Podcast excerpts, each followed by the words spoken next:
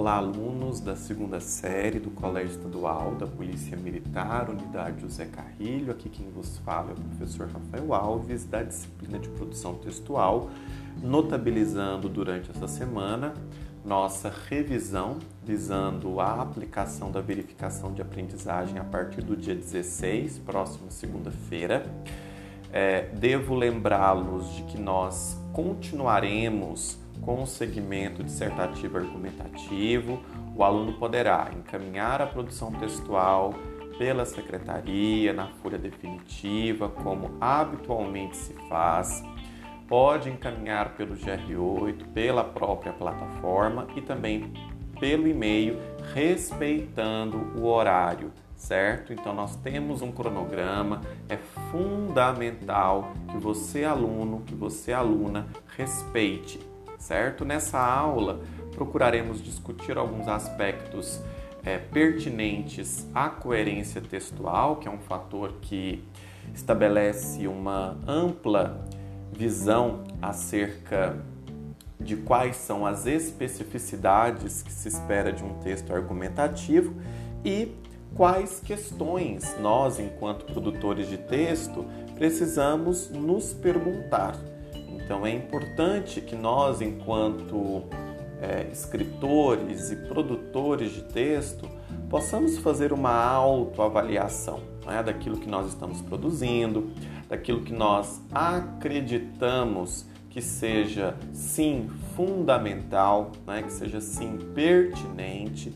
Isso é extremamente oportuno, extremamente qualificado, né? quer dizer, ter essa premissa avaliativa é sempre algo é, possível né, de ser viabilizado. Então, denomina-se coerência a relação que se estabelece entre as partes de um texto por meio da qual é criada uma unidade de sentido.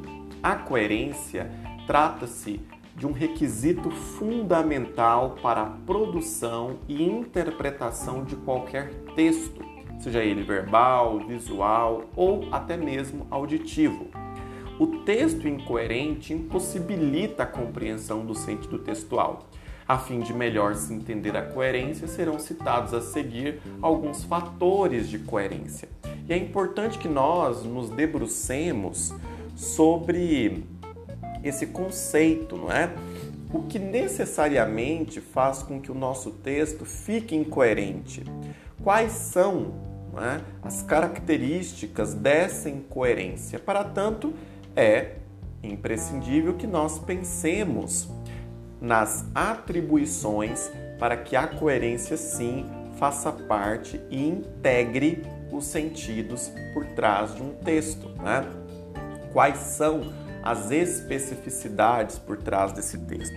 Então é necessário pensar que há mecanismos semânticos e gramaticais da língua. O enunciador deve possuir as competências linguísticas e comunicativa para produzir um texto coerente. Com isso, o que, que se pretende discorrer?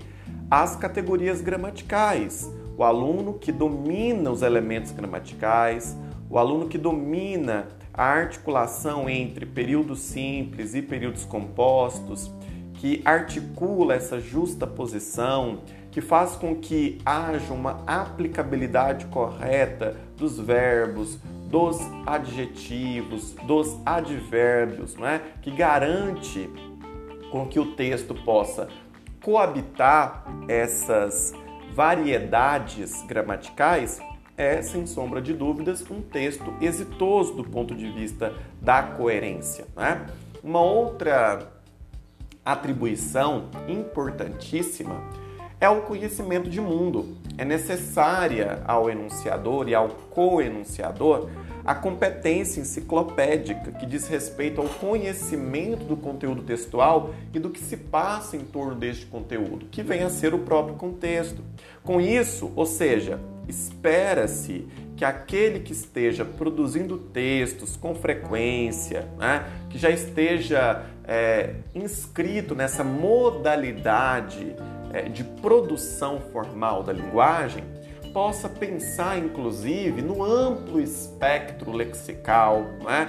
ah, ou seja, na capacidade de utilizar sinônimos é, sem comprometer o sentido do texto, é, sem que com isso atrapalhe a perspectiva adotada né, pelo enunciador. Portanto, quando a gente pensa nessa enciclopédia, é necessariamente na bagagem literária, na bagagem vocabular, na bagagem lexical que esse aluno vai imprimir ao longo da sua escrita.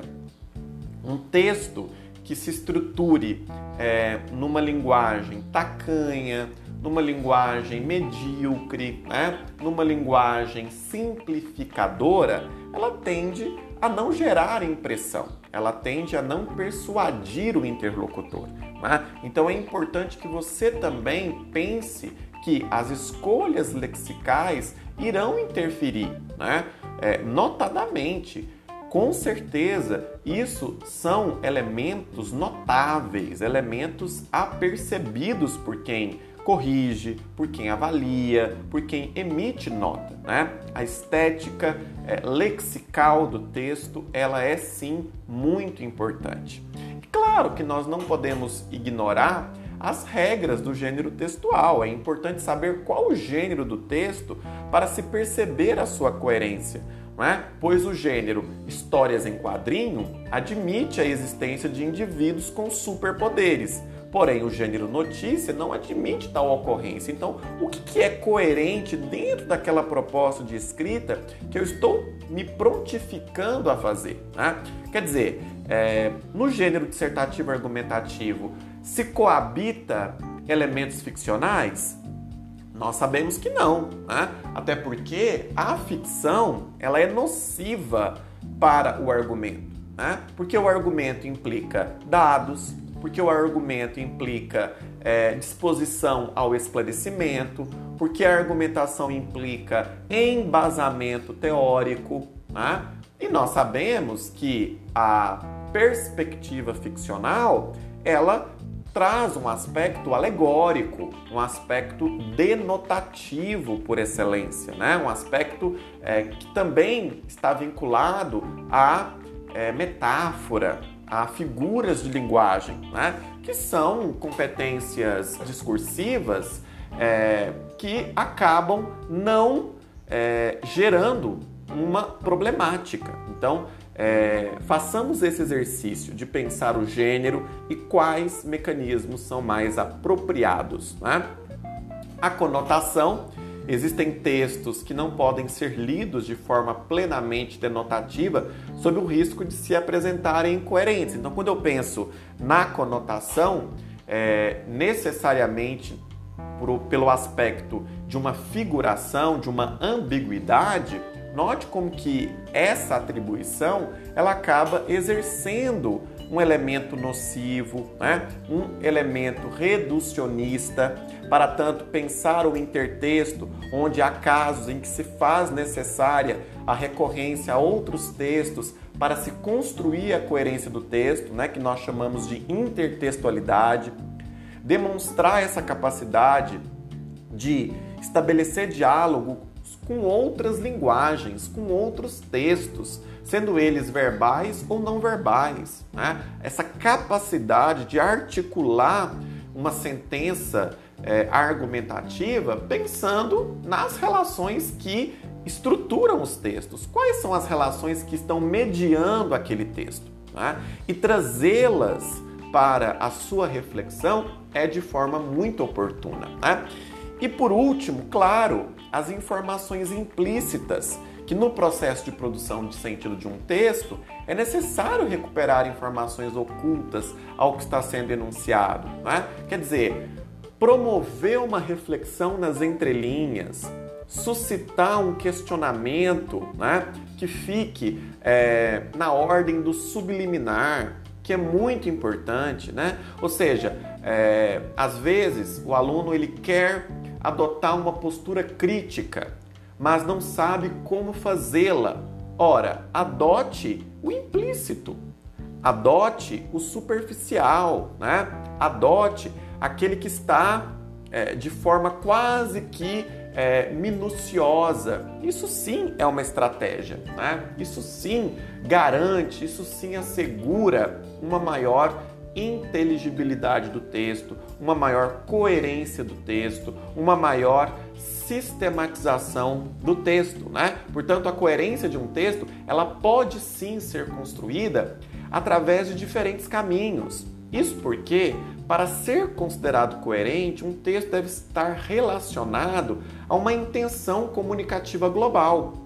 Assim, o coenunciador adotará procedimentos distintos ao ler um poema ou uma notícia de jornal. Por isso, é importante se ressaltar que a coerência ela não está apenas dentro do texto, ela também é construída pelo próprio enunciador. É, necessariamente, a percepção do que nós temos por coerência ou não coerência de um texto pode variar segundo os enunciadores. Para tanto, é importante frequentemente voltar à proposta, voltar ao enunciado, reler frequentemente, quantas vezes for necessário, até que você, aluno, você, aluna, saiba exato e precisamente quais serão as questões sob o seu alcance. Né? Então, nós temos quais questionamentos devem ser levados em conta quando se pensa a incoerência do texto. Então, digamos, você terminou de produzir o seu texto para a verificação de aprendizagem do dia 16. Quais são as perguntas que você, enquanto produtor do texto, precisa fazer frente à sua produção? Né? Primeira questão: há uma continuidade nas ideias do texto? O texto ele tem uma progressão, início, meio e fim? Né? Essa progressão, ela é sentida pelo leitor? Ela é percebida pelo leitor? Eu consigo nitidamente reconhecer em qual momento se estabelece a introdução, em qual momento se estabelece o desenvolvimento e em que momento você efetivamente está concluindo o texto? Essa é uma pergunta importante. A outra, a intenção do texto, ela é facilmente recuperável, né? Ou seja, eu consigo necessariamente perceber o seu ponto de vista, a sua tese, o seu tema esmiuçado nos parágrafos, nos tópicos frasais, ou seja, ou está concentrado apenas em um único parágrafo, né? Ou seja, é importante pensar se há o empenho de que a mensagem, de que a argumentação ela se estruture de forma distinta de forma ampla, de forma harmônica. A linguagem do texto é adequada ao auditório a que ele se destina, ou seja, a banca examinadora a que se destina, se você está produzindo um texto no formato Enem, temos que pensar as cinco competências. Está atendendo às cinco competências? Está em consonância com a matriz avaliativa do Enem? É? Ou seja, você, enquanto aluno, tem toda a autonomia de fazer esse exercício. Não é só produzir o texto e entregar. É também se dar ao trabalho de fazer uma revisão minuciosa. O texto possui um início, um meio e um fim? Há contradições?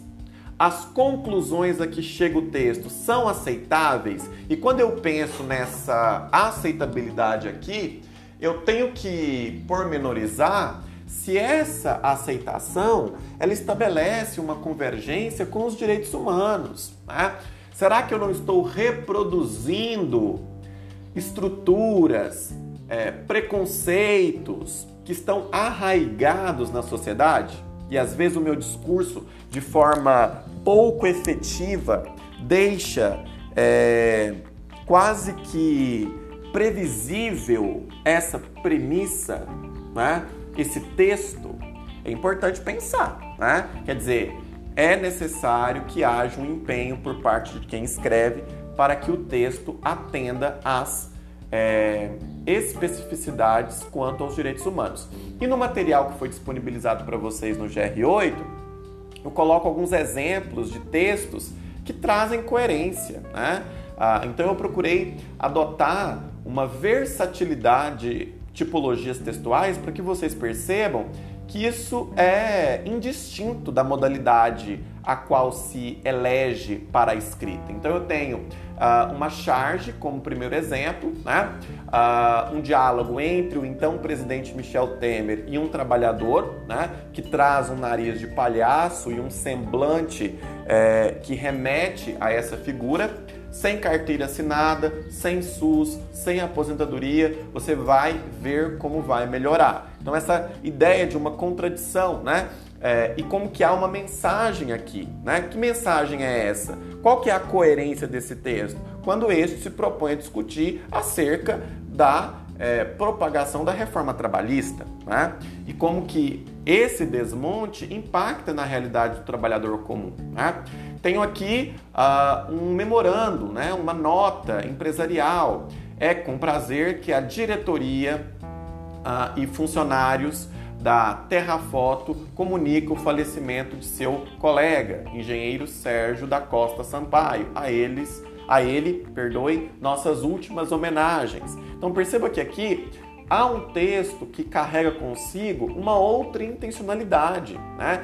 Houve uma coerência, né? Houve uma sintonia comunicativa entre interlocutores, entre enunciador e receptor, né? Temos também uma manchete de jornal. Homem defende filha de assaltantes e é morto a tiros em Mossoró, no Rio Grande do Norte. Eu tenho aqui uma manchete né, que se propõe a discorrer sobre um dado é, acontecimento episódico e por fim, uma nota de jornal. Pablo Vittar estreia no cinema com Preta, em filme de Crow. Né? As cantoras fizeram uma participação especial no longa, protagonizado por Marcelo Serrado. Eu tenho aqui uma nota de jornal em que duas cantoras participaram de um filme. Então, quer dizer, esse texto ele tem uma intencionalidade, ele tem uma vertente, ele se presta a algo, né? E nos cabe, enquanto receptores da linguagem, é, comunicativa perceber essas especificidades, certo? Então, só lembrando que a partir do dia 16 começa a verificação de aprendizagem de produção textual para encerrar a M2. Durante essa semana, coloco-me à disposição nos nossos horários de atendimento para conversar sobre, caso queiram encaminhar produções é, no WhatsApp para fazer análise, para apontar algumas questões, estejam à vontade, como sempre.